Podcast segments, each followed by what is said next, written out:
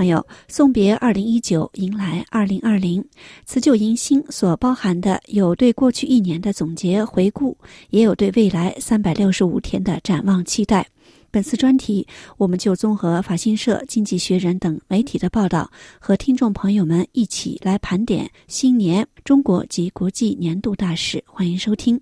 单从数字上讲，二零二零年既是一个与众不同、自带里程碑式的时间节点，它是二十一世纪第二个十年的开启年；其次是二零二零年将进入中国的农历庚子年，即鼠年，而鼠年是十二生肖轮回中的开首年。新十年遭遇开首年，六十年来的头一次。似乎也平添特别之意，而的确，在众多领域，二零二零年恰是众多规划目标的节点年，也是众多历史事件的大纪年。下面就让我们首先从中国看起吧。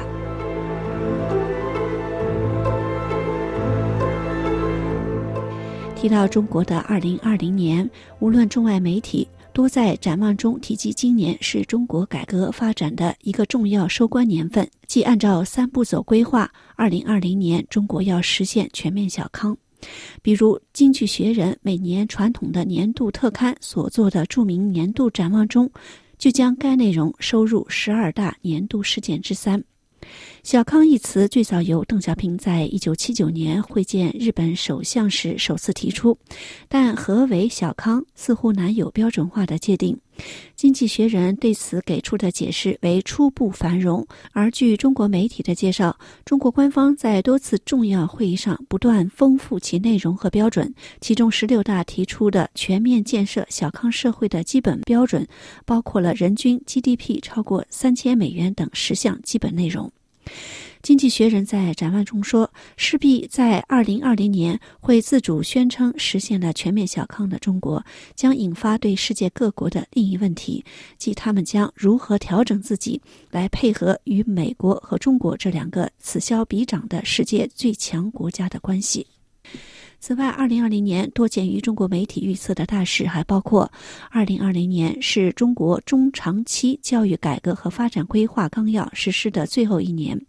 二零二零年，中国将建成自己的国家太空站；中国首次火星探测器将在二零二零年发射。进入法新社未来十二个月阅历有关中国的大事项，按照时间的顺序，则包括以下内容。二月二十二日是达赖喇嘛坐床就位八十周年。据维基的介绍，第十四世达赖喇嘛法名丹增嘉措，一九三七年被寻访团遴选认定为转世灵童之后，隔年被西藏政府正式承认为第十四世班禅喇嘛，获当时国民政府批准，在一九四零年二月二十二日举行坐床典礼，正式继位为第十四世达赖喇嘛。此外，今年的七月六日还是达赖喇嘛八十五寿辰。四月二十四日是中国首次发射人造卫星五十周年。一九七零年的四月二十四日，中国自行设计制造的第一颗人造地球卫星“东方红一号”由长征一号运载火箭发射成功。十月二十九日是中国终结独生子女政策、全面放开二孩政策五周年。面对人口的老龄化，中国在二零一五年十月二十九日的中共十八大五中全会上宣布全面实施一对夫妇可生育两个孩子的政策，正式废除自一九七九年开始严格实施的一胎化政策，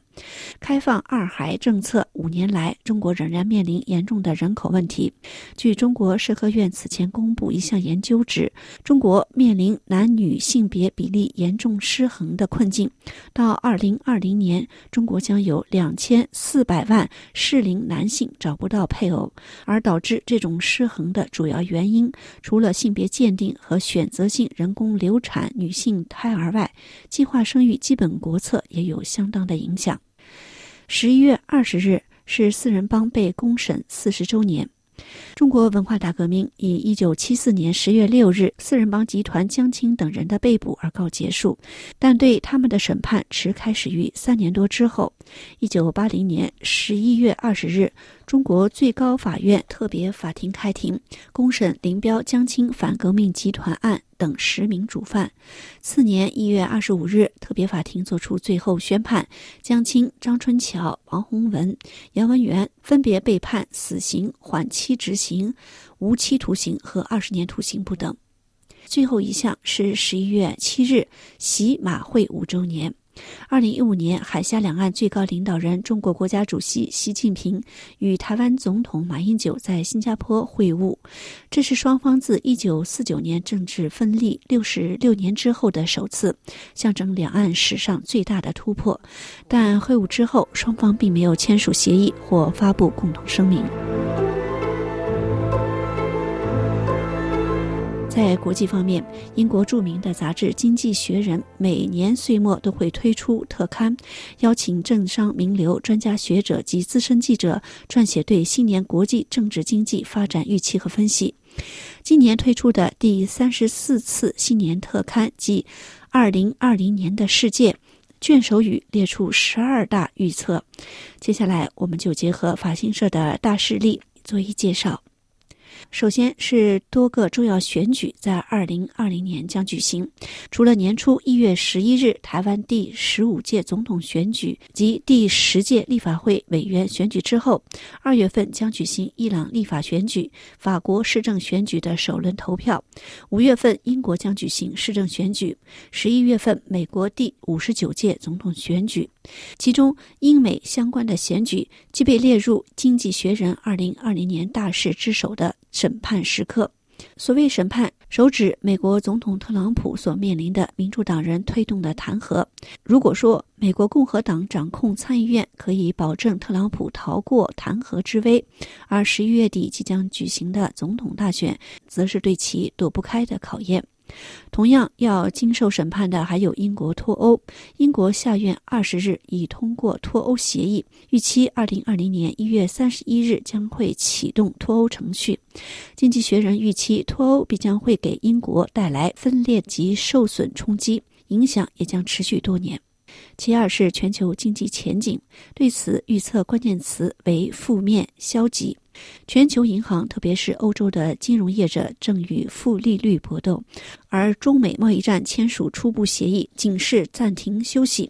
美国经济自特朗普减税刺激的高歌猛进之后，极有可能迎来十年的首次衰退。全球经济前景并不明朗。其三是中国的正向发展，此处即前文所提的二零二零年中国实现小康社会，以及由此在大国对立的背景下，全球国家必须学习在崛起的中国与美国之间寻找平衡。其次是体育。二零二零年必定是一个体育大年。夏季奥运会七月二十四日到八月九日将在东京举行，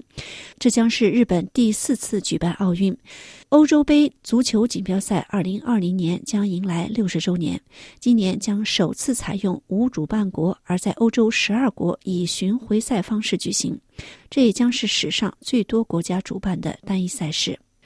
其五是核威胁的上升。二零二零年又到了每五年一次审视核不扩散条约的时候。该条约签署于一九六八年，全球共一百六十个国家签署。但随着美朝去核谈判僵持，朝鲜无意契合，世界多国均被禁赛蠢蠢欲动。其五是可持续发展。二零二零年，两大城市将成为世界的焦点：一是将举办联合国生物多样性公约第十五次缔约方大会的云南昆明；其次是苏格兰的格拉斯哥将召开气候变化纲要公约第二十六次缔约方大会。预测其七是另一个可能成为亮眼中心的海湾国家。二零二零年，迪拜将主办世界博览会，而 G 二十世界二十大工业国峰会十一月份将在沙特首都利雅得举行。其八是对火星的继续探测，包括美国、欧洲及阿联酋在内的世界多国都会在二零二零年发射火星探测器，试图在这一红色星球寻找生命的迹象或延展地球文明的可能。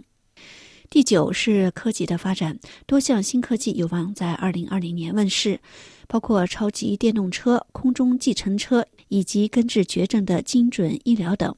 但科技同样需要约束，世界科技巨头必须在税务、反垄断以及安全方面接受更多的规范。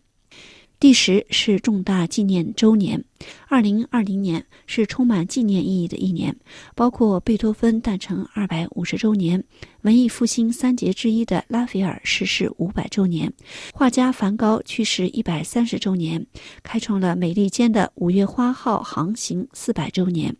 南丁格尔诞辰二百周年，世卫组织将二零二零年定为护士之年。英国侦探小说作家阿加莎·克里斯蒂诞生一百三十周年，联合国创立七十五周年，以及音乐传奇乐队披头士解散五十周年。第十一是娱乐洪流将至，二零二零年将是网络流媒体的大战年。迪士尼和苹果等已相继在二零一九年底推出各自流媒体平台，与 Netflix 争夺天下。游戏界也跨入串流游戏服务，以满足不同形态的玩家。同时，线下娱乐也同样的精彩。电影界将迎来第二十五部《零零七》电影。历经十年建造的大埃及博物馆即将在二零二零年完工。第十二项即预测最后一项是有关世界人口。二零二零年战后的婴儿潮一代将届满六十五岁，第一代的九零后将步入三十岁，而全球人口将进一步大龄化。史上首次，地球三十岁以上的人口将超过三十岁以下的人口。听众朋友，以上的专题节目辞旧迎新，盘点二零二零年中国及国际年度大事，由林兰编播，感谢收听。